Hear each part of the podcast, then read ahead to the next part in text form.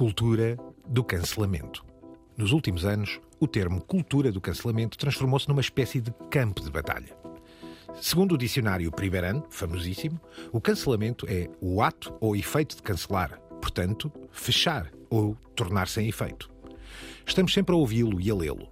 Estamos sempre a ouvir cancelamento em todo lado, nos jornais, na boca dos comentadores televisivos, em artigos de opinião e, acima de tudo, nas sempre ruidosas redes sociais. Para uns, a cultura do cancelamento representa uma viragem autoritária, com mecanismos de censura e processos inquisitoriais.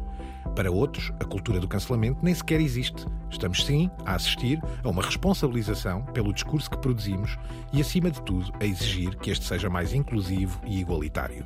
Uma expedição empenhada aqui dos peregrinos, neste vasto território livre e sem cancelas da Terra-média. The medium is not something neutral. It, it does something to people. It takes hold of them, it roughs them up, it massages them, it bumps them around.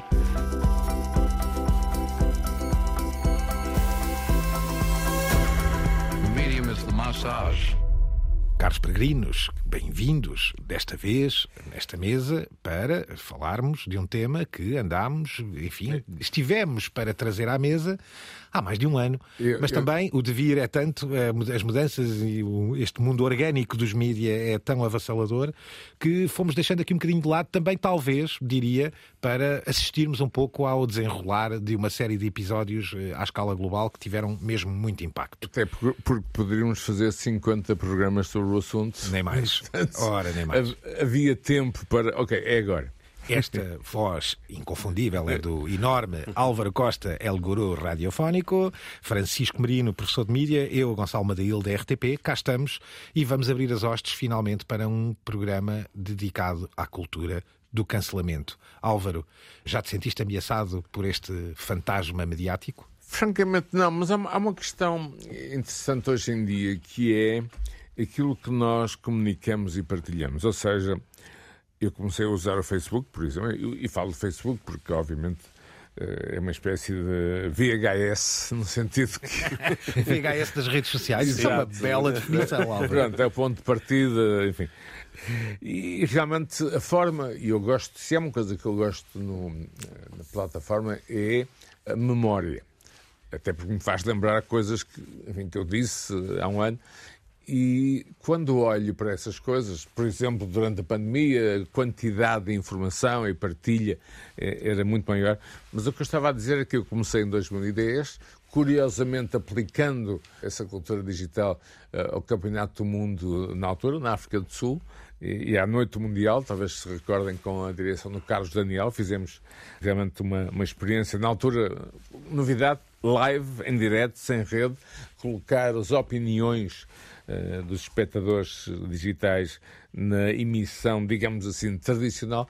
E o que quero dizer com isto é que, atualmente, eu não me sinto ameaçado por nada, simplesmente eu próprio me ameaço a mim próprio.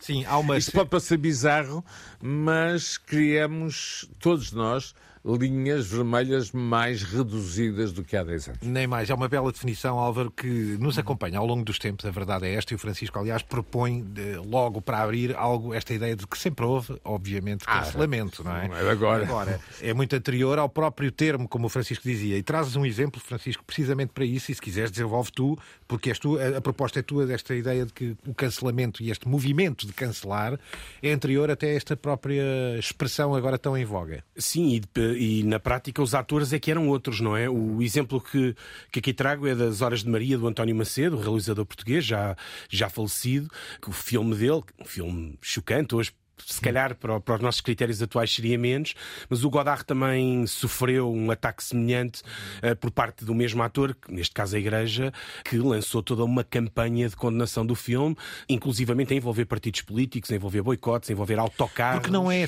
apenas censura, não é? Exatamente isso. A ideia é, no fundo, quase uma reação. Os americanos usam o termo no platform, que a ideia é retirar a plataforma. É um boicote ativo e em massa que visa silenciar ou castigar o autor, e neste caso a obra mais. E retirando-lhe com isso também o poder mediático, a distribuição, e, e o espaço. O sucesso. O, embora, espaço. o, o, sucesso, claramente, embora o poder mediático já veremos que não é bem assim. Nem mais. E por isso essa será uma das grandes limitações do cancelamento, sobretudo quando se lida com alguém que seja imune a esse ataque ao poder mediático. Neste caso, o António Macedo acabou por contribuir para a aura do António Macedo, de realizador maldito e atrevido, anos não é? 70, estamos aqui a falar de É, anos 70. sim, estamos a falar do final dos anos 70 mesmo. E Portanto, chega já o 25 de Abril tinha ocorrido. já, já, já, já, sim, sim, claramente. E chega a envolver até eh, partidos políticos, ou seja, há partidos E políticos. manifestações, tomam se bem me recordo. Manifestações e cercos aos cinemas. Os cinemas que se atreviam a exibir eh, eram recebidos eh, com multidões, muitas vezes transportadas de autocarro. E repara que a Igreja era provavelmente um dos grandes atores no cancelamento. Me lembro-me do caso da Madonna, não é? Eh, O caso da Sinéad O'Connor, que foi, ficou famoso, não é? Quando rasgou a foto do Papa e que hoje os efeitos, o custo que teve para a Sinéad O'Connor hoje seria impensável. Claro, tivemos o caso do Hermano José também, com a Igreja, José, e não sim. só, e com alguns poderes políticos, mas, mas que resultou mais numa tentativa de censura. Ou seja, esse movimento de que falas orgânico, eh, porque há aqui um movimento organizado, até mais do que orgânico, organizado, para que se tente abafar de forma coletiva e em todas as suas frentes determinado conteúdo, neste caso, essa capacidade era mais proveniente na Mas- Igreja enquanto mobilizadora. Nos é? É, meios mas conservadores e tradicionalistas em geral, não é? Também, sim, sim, sim. A questão é, é- é o impacto global. Voltamos a uma questão essencial do nosso programa, que é eh, este mundo digital onde vivemos. Nem mais. Ora, Tudo, tudo tem mais efeito, ou seja, mesmo que não seja tão grave, tão dramático, alguém comenta, eh, alguém diz. Eu, eu, por exemplo, muitas vezes tenho acesso a determinadas situações porque alguém me disse ou me mandou uma fotografia ou mandou um comentário. Nem mais. Ou seja, eh, estamos num período onde, onde realmente estamos muito mais disponíveis para esse efeito. Eu, quando dizia há pouco que a minha comunicação na- nas redes, que utilizo é diferente, é porque eu sei que há assuntos tabu. Ou Nem seja, mais. ou quero perder sim. tempo a ter que o discutir, não é? Tudo bem? Claro. Ou não quero, porque tenho que ler, tenho que escrever, tenho que ouvir música. Não sei, se- não sei se concordam comigo. Sim, sim, Eh, perfeitamente. A nossa comunicação Há atual... disponibilidade, não é? Tem que haver disponibilidade até Tem que para haver. isto, não é? Claro. Porque se tu colocares algo que sabes que vai ser, eh, enfim, impactante, os algoritmos gostam disso. A carne tem bife de Kobe, que é um famoso bife japonês. Nós sabemos muito bem que o efeito é muito maior, o tsunami de opiniões e de comentários e de likes e not likes é fácil de antecipar. Para não deixarmos cair só porque é uma questão de memória e temos, porque o arquivo RTP não deixa de ser eh, ele próprio uma fonte inesgotável, só para ouvirmos aqui um bocadinho de o próprio António Macedo, em 20 segundos, a descrever um bocadinho do caso do seu filme As Horas de Maria. Temos que acabar ainda com esse gasto público de dinheiro para fazer, para tomar iniciativas, como por exemplo esse filme que está a correr em Lisboa, chamado Os Anos de Mari- de Maria, para prostituir a moral pública, para prostituir os sentimentos portugueses. E perante este caso, no fundo fica esta ideia, Álvaro, que tu próprio lançavas e o Francisco também, de o que é que mudou, o que é que evoluiu para chegarmos ao momento que temos hoje e à capacidade global de cancelar de forma concertada determinados conteúdos ou pessoas ou, ou acontecimentos. Na realidade, os mídia, muito provavelmente a capacidade dos mídia de os distribuir, aquilo a que o Álvaro se refere como também os algoritmos, obviamente, e as bolhas mediáticas que se criam nos fóruns. E são muitas eh, e independentes sociais, não é? que não comunicam entre si, não há vasos Especialmente comunicantes. Fóruns mais eh, subliminares, mais, Mais underground, não é? E também mais anárquicos, não é? O Telegram, o 4chan, que já aqui falámos, o Discord e por aí fora.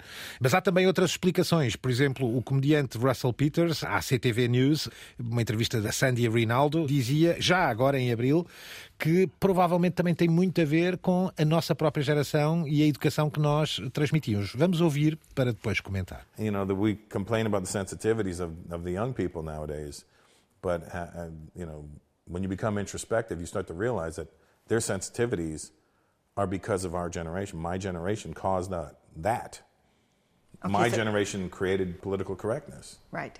so so this was our little our, our little attempt and then it blew up in our face Precisamente Russell Peters dizia, Francisco e Álvaro, que esta nossa geração cria hipersensíveis, crianças hipersensíveis. Não é? Talvez esta ideia de uma educação muito mais letrada, mas também muito mais sobreprotetora, e nós, que, quem é pai, sabe bem, tem bem essa noção no mundo, Eu no mundo estou de à hoje. vontade porque tenho enfim, Nem mais, uma jovem de 23 anos, portanto faz parte total Esta é desta uma- geração e eu uso muito alguns exemplos para me informar sobre a forma como esta geração Claro. se comporta, da qual eu não faço parte. é? E por isso mesmo, quer dizer, esta é também uma, uma faceta, uma explicação. Para além da capacidade dos mídia, também aqui uma questão quase educacional de geração. Mas não, não, não, não fica por aqui, não é? Há, há mais explicações e por falar em explicações, a Newsy, uma plataforma muito curiosa, em 2022, tentava explicar como funciona o movimento, o sistema de cancelamento. Vamos ouvir. Here's how it happens a celebrity or public figure says or does something offensive. People, usually online, call it out. Then comes public backlash. It's a modern version of public shaming. Comments and posts on social media, even calls and emails to companies to cut ties.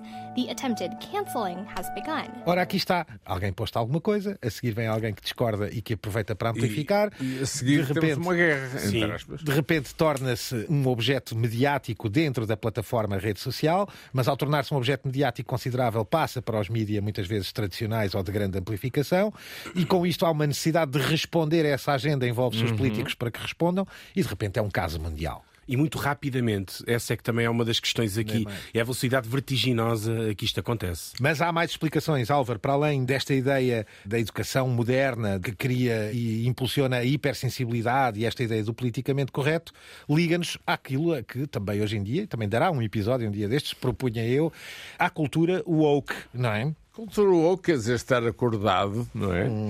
Que é, digamos, uma cultura que se pode considerar progressista, não é?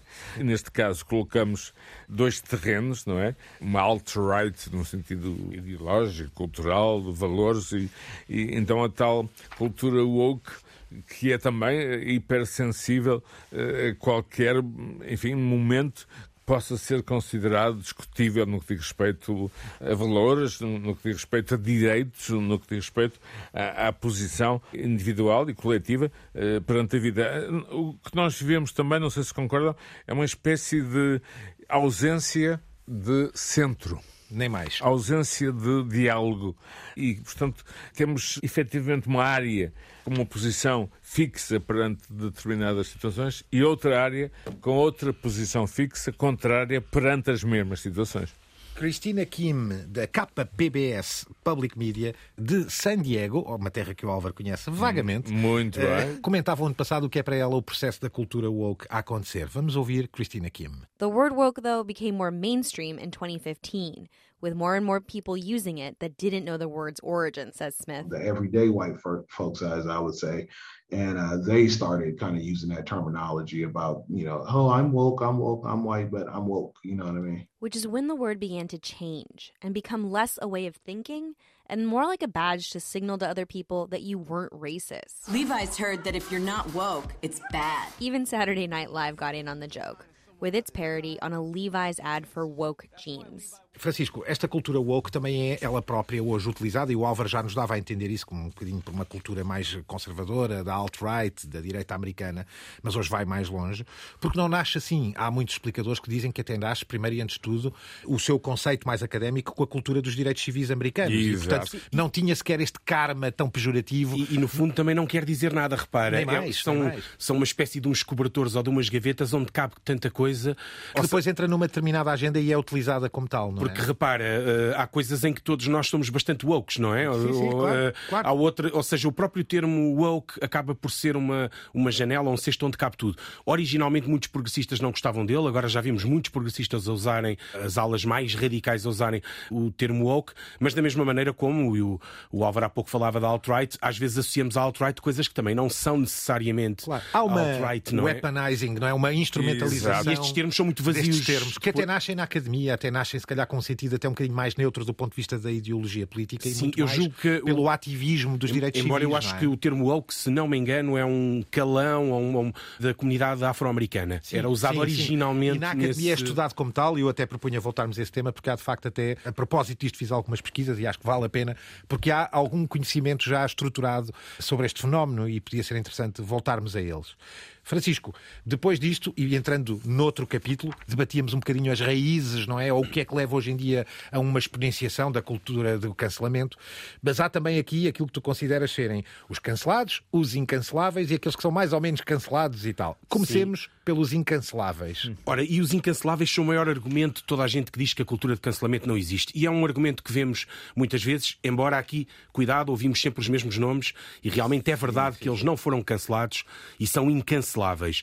No fundo, o que é que é alguém ser incancelável? É alguém que, de certa maneira, mesmo que seja exposto e alvo de uma campanha tremenda nas redes sociais, não só não é cancelado, como colhe imensas vantagens com essa mesma campanha. E há muitos, muitos exemplos nessa linha. Assim, de repente, ocorre um- uma figura que é o Jordan Peterson, que é um filósofo, pensador, que foi cancelado. Talker, não é? Sim, Conferencista talker, não é? e afim. Polemista, quase, recuperando um termo, também. que foi cancelado precisamente por uma questão relacionada com os problemas de género e da identidade de género. Foi cancelado nessa altura e montou toda a carreira dele, aliás, tornou-se uma figura reconhecida. é? Baseado nesse cancelamento. Tornou-se uma figura, chegou a ser convidado para ser entrevistado na BBC, mais um daqueles exemplos de uma jornalista, neste caso, não muito bem preparada e que ele conseguiu eh, manobrar bem e aniquilá-la, mas é um exemplo. Falámos do Chapéu aqui em vários programas, sobretudo no o programa a propósito da americano. comédia, em que também é muito difícil atacá-lo. O Joe Rogan é alvo de tentativas de cancelamento desde sempre. E há um exemplo fantástico, que é um tipo chamado Ben Shapiro, que é de ultradireita conservadora norte-americana, que tem um programa de rádio também, um podcast, e que foi alvo de uma série de deplatforming, ou seja, de campanhas para que ele não tivesse, não pudesse produzir discurso em universidades. E ele aproveitou de uma forma muito hábil isso e transformou-se numa figura reconhecida. É um tipo com um tom de voz muito irritante, que fala muito rápido. Não sei se já o ouviste, Álvaro. Já Eh, ouvi, al- já. Já ouviste e viste Já alguma vez. E é- tornou-se uma espécie de uma voz contra a cultura Em tom incendiário, não é? Porque depois faz parte da estratégia reagir contra Sempre a em tom incendiário. E o, o discurso dele uma- é uma daquelas figuras.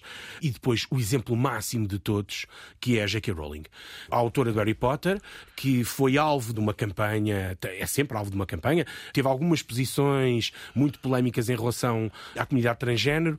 Ela disse muito mais do que realmente está disposta a assumir, embora também tinha dito menos do que normalmente lhe é atribuído.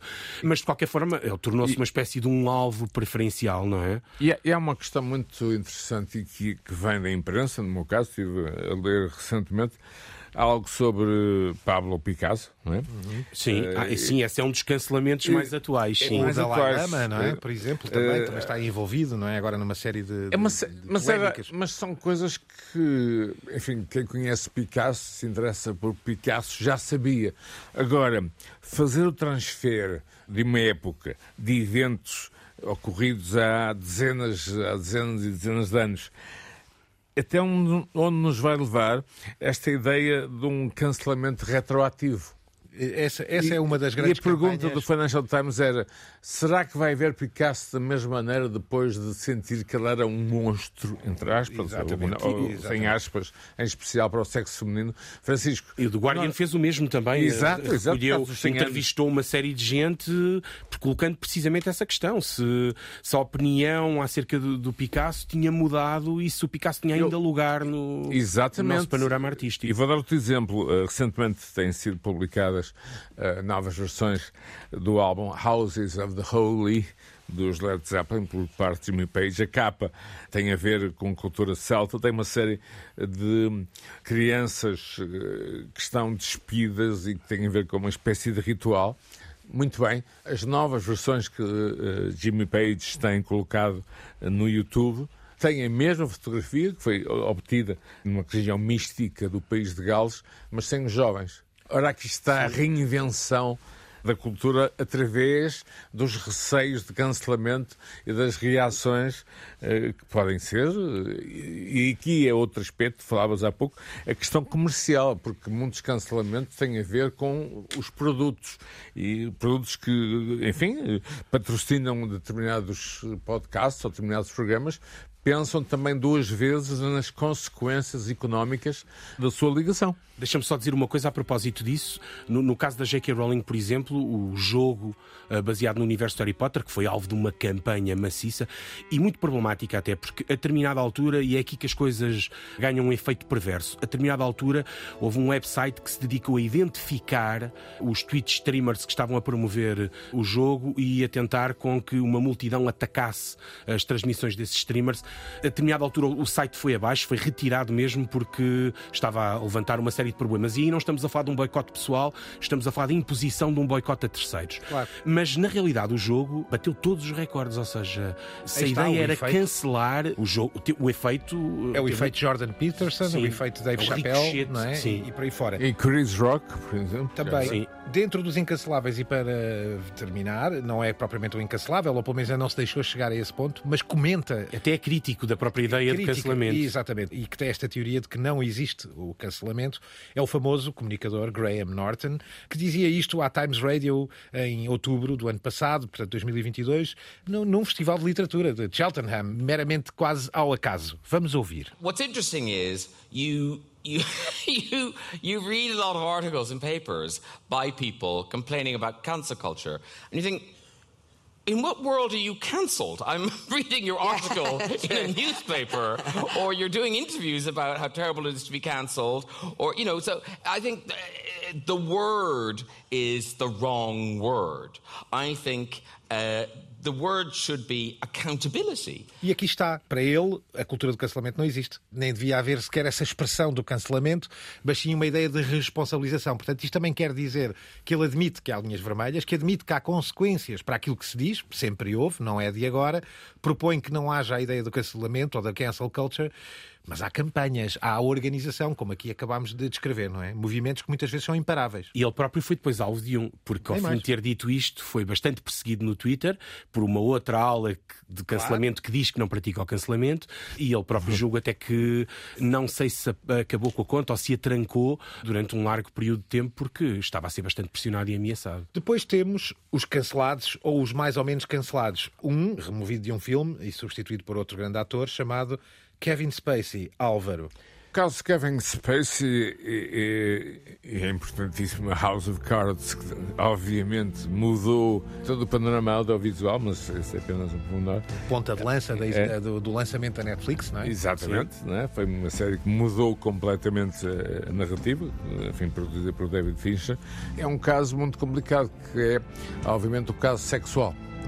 Acho que esse é um dos assuntos mais complexos. Aqui entra numa lógica E- de castigo, não é? Muito mais do que castigo. retirar da plataforma ou de, de retirar o discurso, fazê-lo desaparecer, é um castigo para lá da justiça. É uma E- espécie de castigo social, não é? Quais são os limites da tolerância para um comportamento sexual que saia da norma? Eu não disse anormal, atenção. Claro. Que Francisco, saia da norma. São os cancelamentos mais eficazes, eh, se pensares bem, os do Me Too, embora há quem fale no caso do Harvey Weinstein como um cancelamento, ora bem, aí não é um cancelamento, o tipo vai preso, não é? E vai lá ficar a vida toda. Tal como aqui sei. pode acontecer no caso Kevin Spacey, não é? Há outros casos destes, Francisco, tu sugeres aqui alguns, vários antigos pivôs da Fox. Sim, a Fox foi uma das mais atingidas pelo Me Too. Aliás, há vários mais. filmes na televisão a comentarem este assunto. E há o caso do Charlie Rose, que era um pivô também com uma figura Grande muito, voz, muito simpática, voz, não é? voz. E que também, assim que surgiu um caso. O Me Too é claramente a forma de cancelamento mais, mais, mais Hum. eficaz, embora tenha atingido, sobretudo, estes eh, autores mais velhos, não é? Pelo menos nas televisões. De outra geração, até que ponto. E tinha uma série de comportamentos que hoje, ou seja, lá Mad Men, não é? Do beber uma Lá garrafa está. de whisky antes da hora do almoço e, e estar rodeado de secretárias muito, muito bonitas. Aqui queremos chegar, eh, Francisco Gonçalo e auditório, é a alteração dos limites de. Ou seja, isto é uma questão geracional, eu recordo muitas situações que hoje são impensáveis. Hoje eh, pensamos duas vezes num gesto eh, tornurento. Portanto, Pensamos três aqui... vezes, por exemplo, eu adoro, uh, adoro ver crianças a brincar e, e aprendi isso nos Estados Unidos, já na altura. Enfim, um lado até tátil da, da sociedade, um, uhum. um, gesto normal de. Enfim, de... Tens o caso da Dalai Lama, não é? Que é até um problema Exato, é, é bizarríssimo, não é? E de costumes, não é? E de repente tornou-se algo. Provavelmente. Epá, enfim, é, é, realmente um bocado bizarro, mas sabemos nós se é ou não uma expressão cultural e tu estiveste por esses lados, Gonçalo, e portanto conheces uhum. culturalmente esse ponto do mundo. Mas a questão é, é outra. Até que ponto não nos estamos a tornar juízes inquisitores? Estamos seguramente, Acho que ou pelo é um menos... ponto fundamental. Tudo é julgado e tudo é questionado. Sim, a comunidade mediática assim está, é um facto. É um Também, facto. obviamente, que há aqui dimensões várias. Umas são delitos de opinião, outras são fraturas nos costumes. E depois há outras que são crime, não é? Como estes casos de uma Sim. boa parte dos movimentos de, dos Harvey Weinstein e, e companhia. Desculpa dizer-te uma coisa, Gonçalo. Eu, quando estive em Los Angeles, as atividades de Harvey Weinstein eram faladas por muita gente. Há mas, outro claro, nome... Aí há outro efeito que tem a ver mas, com a cultura não é? Mas que culturalmente sabia-se, sabia era mas... relativamente banal, passo a expressão. Não é? Ou não tinha determinadas consequências. Depois há estas muito recentes que têm muito a ver com a cultura trans. Eu trazia aqui um exemplo do Piers Morgan no seu Uncensored, do tal show que ele montou by himself, ou self-made show online, mas neste caso com uma comediante trans, com a Dahlia Bell, a comentarem o show, de, o espetáculo de Ricky Gervais e a perguntar, no fundo, a confrontar ele próprio, Dahlia Bell, se toleraria seria ou não uma boa piada trans. Vamos ouvir. I want to play another clip uh, to you if I can, Dahlia. This is also from the Ricky Gervais Netflix special. It's about why he feels he should tell trans jokes. I talk about AIDS, famine, cancer, the Holocaust, rape, paedophilia. But no, the one thing you mustn't joke about is identity politics. The one thing you should never joke about is the trans issue, right? They just want to be treated equally. I agree. That's why I include them. Now, you are a trans comedian, right? Is he right? Is he right to say if you're going to be genuinely inclusive, Dahlia, then you should include everyone and everything? As long as you're original and creative with it, then sure, why not? Ora, Dália Bell responde com alguma sabedoria, diria eu, neste sentido, que é uma boa piada, é sempre uma boa piada. Agora, uma má piada é que não há uma questão, mas não tanto a questão da propriedade, quem pode ou não, porque ao lado neste mesmo debate, e aqui não ouvimos, também se dizia outras coisas. Dizia se um gay, se for um gay a fazer piadas de gay, será sempre melhor acolhido, ou um trans a fazer Exato. piadas de trans, como se depois houvesse aqui uma questão de propriedade, não é? Como se só os trans pudessem fazer humor sobre trans, não é? Esta é uma questão hoje em dia muito, muito quente, muito acesa, nós sabemos todos disso, independentemente das nossas opiniões, move mundos, mas é também uma fratura de costumes e um avanço, diria, no meu caso mais pessoal, um avanço civilizacional, tratar este tema com mais seriedade. E, acima de tudo, também contribuir aqui, se calhar, para o esclarecimento, não é? Porque também há aqui, há muitos destes casos na cultura do cancelamento que, que tratam de costumes que também têm muita desinformação à mistura, não é? Há muita gente que acha que, se calhar, ainda hoje, que o problema trans é um problema meramente comportamental e, e infelizmente, a sua profundidade e gravidade é muito maior. Depois há outro fenómeno, que é este aqui, que uma youtuber muito progressista que foi cancelada fala, que é sobre o movimento de uma espécie de raiva interpretada e organizada. O termo em inglês é mais forte, não é, Francisco? Cá Sim. não bate muito ainda. Mas é outro modelo, digamos, ou outro comportamento dentro do cancelamento. E, e no caso aqui é completamente a despropósito. Ela era, uma, era e é uma youtuber muito conhecida, eh, que é a Lindsay Ellis. Ela fazia ensaios sobre filmes, séries de televisão. Aliás, muitas das coisas que nós aqui falamos, ela tem ensaios audiovisuais ou ensaios fílmicos sobre isso. E ela era bastante progressista, é bastante progressista, tanto que é muito amiga de uma youtuber trans que é a ContraPoints, que é provavelmente sim, sim. uma das youtubers na área da política mais, mais famosa. Sim, sim, sim. Uh, e uh, ela foi cancelada por uma série de comentários que fez a propósito de um filme que foram interpretados como sendo racistas, uhum. o que é altamente é duvidoso. É essa a questão. Uh, e ela, a determinada altura, retirou-se, retirou-se do Twitter, julgo que fechou o, o próprio canal dela no, no YouTube, o que também, de certa maneira, demonstra que, ao contrário da ideia de que serão apenas os progressistas a fazer cancelamentos, não, há muito cancelamento que tem como alvo progressistas e que muitas vezes, na, na sua origem ou na sua gênese, progressistas ou conservadores, nunca é muito claro. Ou seja, uhum. uh, aliás, até estávamos a falar dos incanceláveis e, na maior parte dos casos, os incanceláveis tendem a ser pessoas que são claramente conservadoras e por isso não são afetadas sim, e conseguem defender-se bem. Um autor ou alguém como a Lindsay Ellis, que seja manifestamente uma progressista, quando é atacada ou quando é cancelada, está muito mais exposta. É muito mais eficaz a cancel culture quando tem como alvo novo gente assim do que conservadores, não é? Vamos ouvi-la em 2021, um, precisamente sobre este assunto. Obsessively chronicling every perceived misstep we've ever made that could be interpreted badly, all while completely ignoring the rest of our entire bodies of work. Why are you wasting so much energy on this? Because you can't impact people who are actually doing your community harm. You can't shame the shameless. Trump will never face justice. Brett Kavanaugh's on the Supreme Court for life. Ben Shapiro gets off on your outrage. So you shame those who can be shamed. And if you call one of us bigoted enough times, people will start to believe it, and then you can feel like you solved racism by spreading lies about a person you have never met and never will, and was doing you and your community no harm. Well done. Shabash. Good job.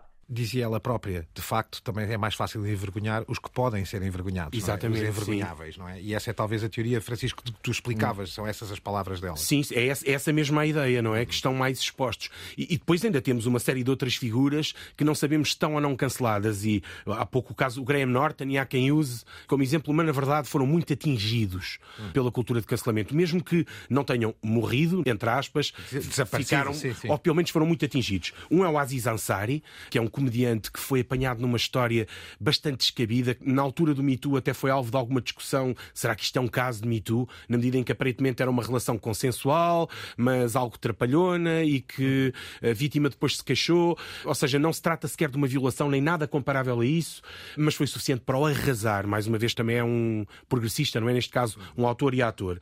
O caso do Louis C.K., que uhum.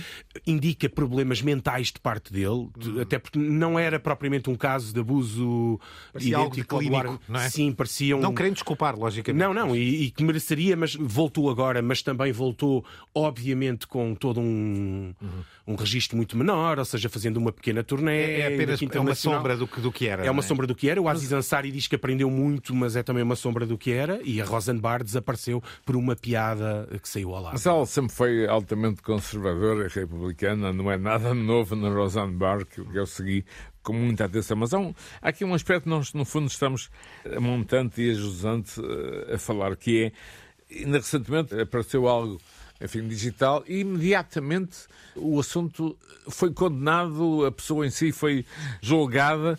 Já não há aquilo que se pode chamar a presunção de inocência digital?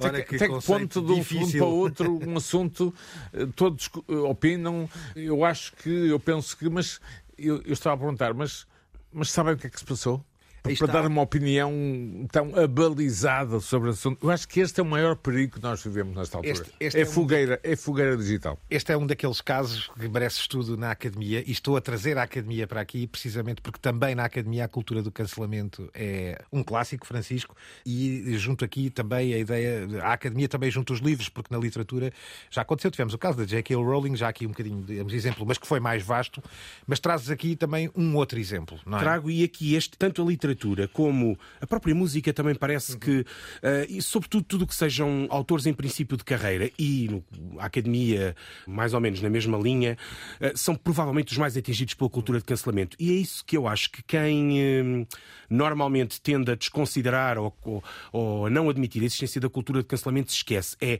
uma coisa é o Jordan Peterson, ou o Chappelle, ou o Rogan, outra coisa é quando a cultura de cancelamento se vira para gente que não tem os mesmos meios para responder e que os efeitos é? claro. em que os efeitos podem ser esmagadores. Um ótimo exemplo é o que se chama literatura juvenil, não é? Que tem um ambiente muito tóxico. E há muitos subgrupos destes da net que têm um ambiente muito tóxico. Neste caso em particular, eh, esta senhora, uma jovem, chamada Amélie eh, Wenzhao, que é uma imigrante de origem chinesa, escreveu um destes romances de fantasia que envolvia o tema da escravatura. Sendo ela uma, uma, uma, uma jovem de origem chinesa, a história baseava-se sobretudo em numa reportagem que ela tinha visto sobre imigrantes chineses que eram escravizados quando imigravam. Ora, e a escravatura não há apenas a escravatura negra, não é? No, no, os norte-americanos normalmente se referem. O que é que lhe aconteceu então? Ela foi acusada, quando o livro estava prestes a sair e havia toda uma campanha de falta de sensibilidade e até de racismo, em muito pouco tempo o livro foi cancelado, ela foi arrasada na, na, nas redes sociais. Curiosamente, a mesma pessoa que a arrasou foi depois ela própria cancelada um ou dois anos depois. E, aliás, saiu uma reportagem na altura, julgo que no New York Times, só sobre uh, a quantidade de cancelamentos em torno da literatura juvenil. É qualquer coisa de chocante e preocupante sim. até. E aí vemos carreiras de jovens autores, sem propriamente todo um aparelho por trás a protegê-los, a serem arrasados e, neste caso, de forma perfeitamente injustificada. Até porque ela esclareceu e esclarece várias vezes, estava a falar de um fenómeno de escravatura que não está relacionado com a escravatura negra e, se procurarmos a história da escravatura, encontramos claramente a escravatura tem alguns milhares de anos, não é? Mas esta noção muito americana e aqui o efeito foi muito negativo. E como este há dezenas, centenas de pequenos casos. Isto acaba por ter um efeito dissuasor em quem quer que seja escrever. Uh, e daí é que surgiram, por exemplo, e recentemente ouvimos falar muito nisto, os tais sensitive readers, ou seja, as editoras a contratarem pessoas que vão ler aquela obra e de alguma forma validar a obra, porque na realidade eles não estão a impedir. Uh... Claro, claro. E, Francisco, arranjar novos adjetivos. Sim, arranjar novos termos, mudar. Uh, sim. Para recentrar, e só para não deixarmos de ouvir as palavras precisamente desta pobre autora Amélie Wenzau, aqui ao Underlined em 2019, uma belíssima plataforma que aliás também surgiu, o Underlined, tem um programa chamado Get Underlined, o Samla a explicar um bocadinho qual era, inicialmente, o tema do seu livro. The idea to explore this theme came from my fiance, whose great great grandfather was trafficked from southern China and sold into indentured labor in Canada. I had never come across this specific theme set in a YA fantasy, and it is a history and a modern day epidemic that is lesser known. I wanted to bring awareness to this piece of my heritage through my fantastical world. In my writing, I seek to write stories that entertain, but that can also bring to light important issues in today's world, and I hope that is something my readers can take away from my book. Francisco, tal como a Amélie, aqui, enfim, a explicar uh, o tema do seu livro, aquilo que aqui falámos, e o Álvaro conhece muito bem isto também, mas que muita gente não tem noção, é a quantidade de livros que são banidos hoje em dia nos Estados Unidos, com mecanismos legais já próprios, que variam um pouco Estado a Estado, é um tema um bocadinho confuso. É porque os Estados têm poderes. Claro, mas o próprio sistema. Litígios, claro, com, com claro. eventualmente ao Supremo Tribunal. A propósito, e é importante politicamente, a guerra é uma guerra entre DeSantis e a Disney é um belíssimo exemplo também. Precisamente. Do que está a acontecer e das consequências políticas que isso pode ter. Tenho seguido o assunto e tenho notado que alguns republicanos estão indecisos porque acham que a inclusão, enfim, numa empresa privada ainda por cima tão importante como a Disney na Flórida é, é um assunto que ultrapassa determinadas fronteiras. Ou seja, nós estamos numa época, e respondendo de novo à tua primeira pergunta, onde eu não gosto de dizer temos de ter cuidado, eu gosto de dizer temos que pensar bem no que vamos dizer. É diferente. James Hamilton, este, um dos grandes nomes da Vice News, dizia em 2022, numa reportagem que muito recomendo, precisamente sobre este sistema de banir livros nos Estados Unidos, que obviamente varia de Estado para Estado consoante as realidades políticas e culturais, mas também varia na própria forma como pode ser feito o método pelo qual, porque há pessoas que podem propor, que podem submeter livros para serem banidos.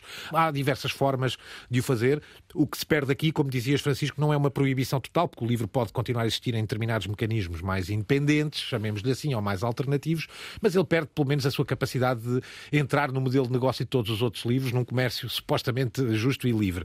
Vamos só ouvir um bocadinho para depois comentar aqui eh, James Hamilton na Vice News em 2022. Actual book bans have taken hold in districts in over half the states and hit more than 1,000 different titles.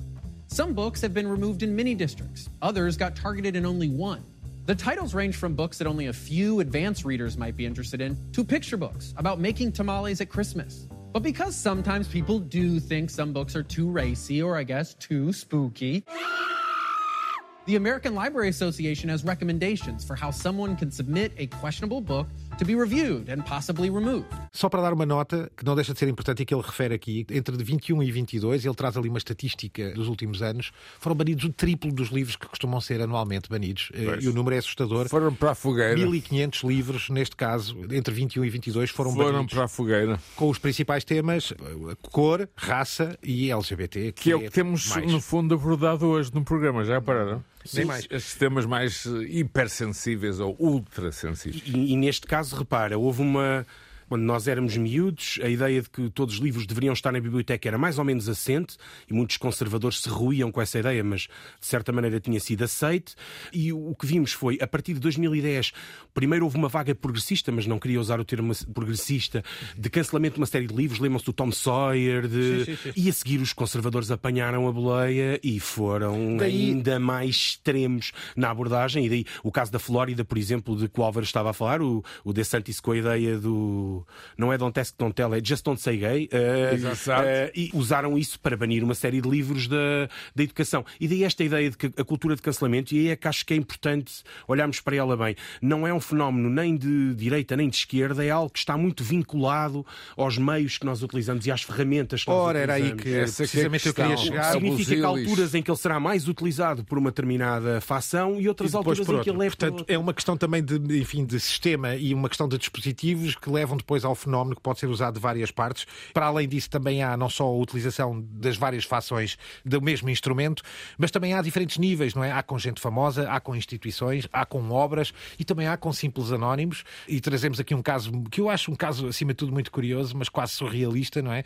Da forma, pelo menos, como a velocidade, como o dispositivo permitiu uma velocidade de cancelamento absolutamente meteórica.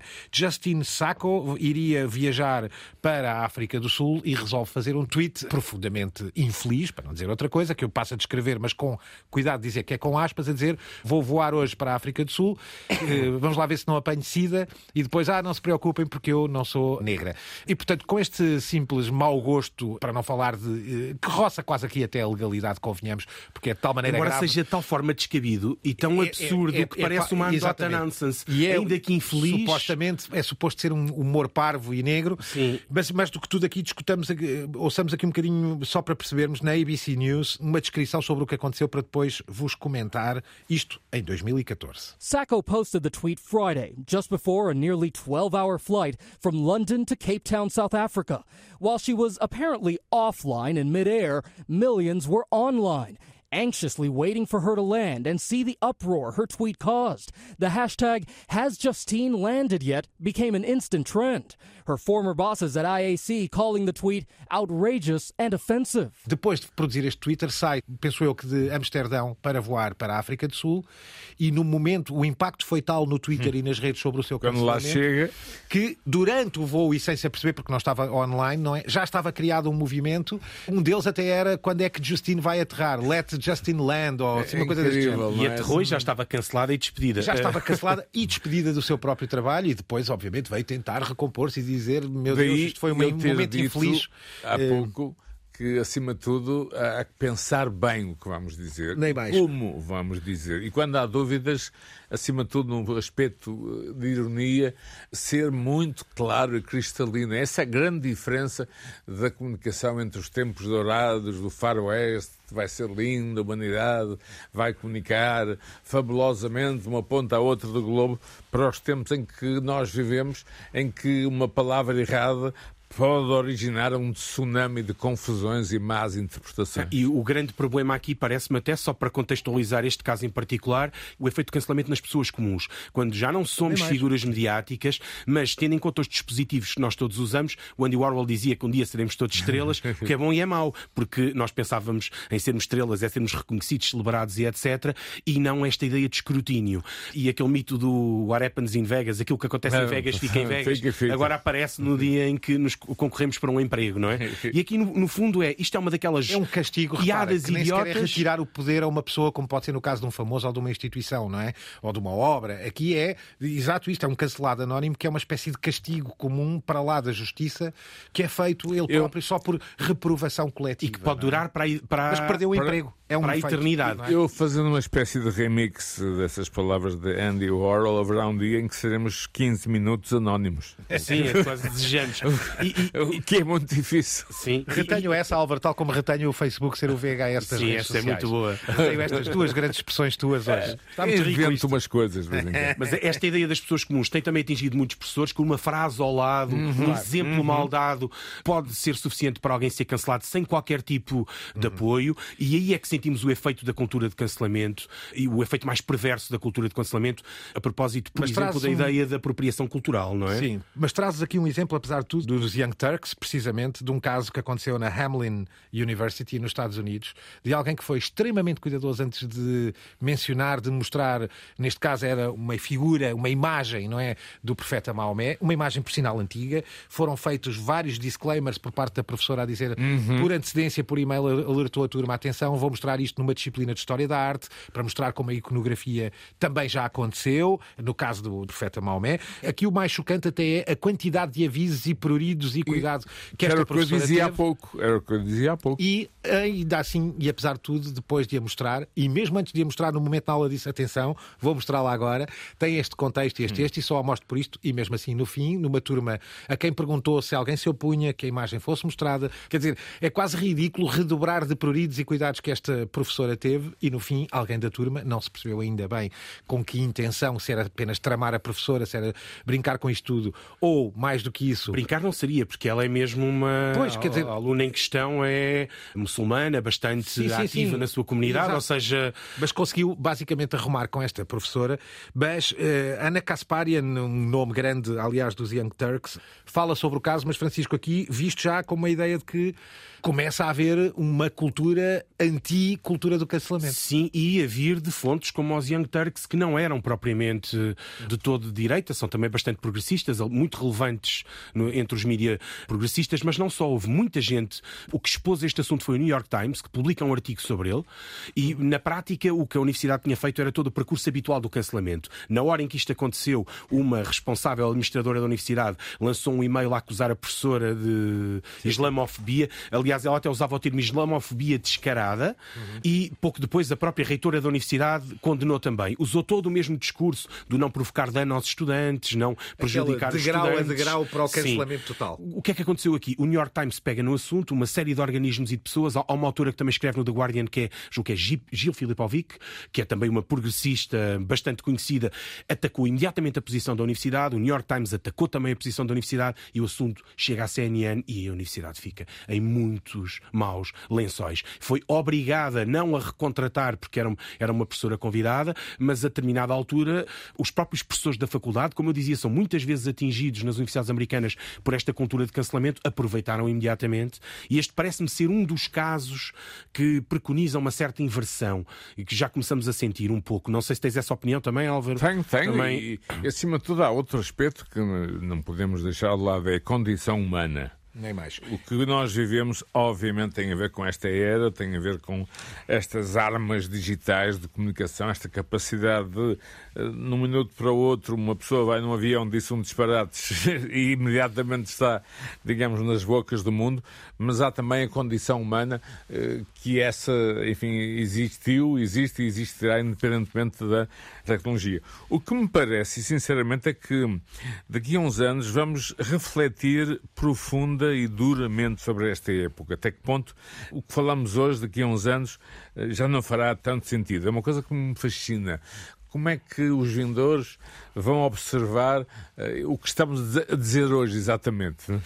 A Terra-média não tem cancelas. Este episódio, sempre produzido brilhantemente pela Cristina Condinho, tem aos cuidados sonoros e técnicos o Fábio Ribeiro e o nosso mágico da sonoplastia, Guilherme Marques. Voltamos em breve. Estamos sempre na- nas estruturas todas de podcast que pode encontrar e que estão disponíveis. Estamos na nossa casa-mãe, Antena 1, e esperamos continuar aqui sem ser cancelados. Até breve. The medium is not something neutral. It, it does something to people. It takes hold of them, it roughs them up, it massages them, it bumps them around.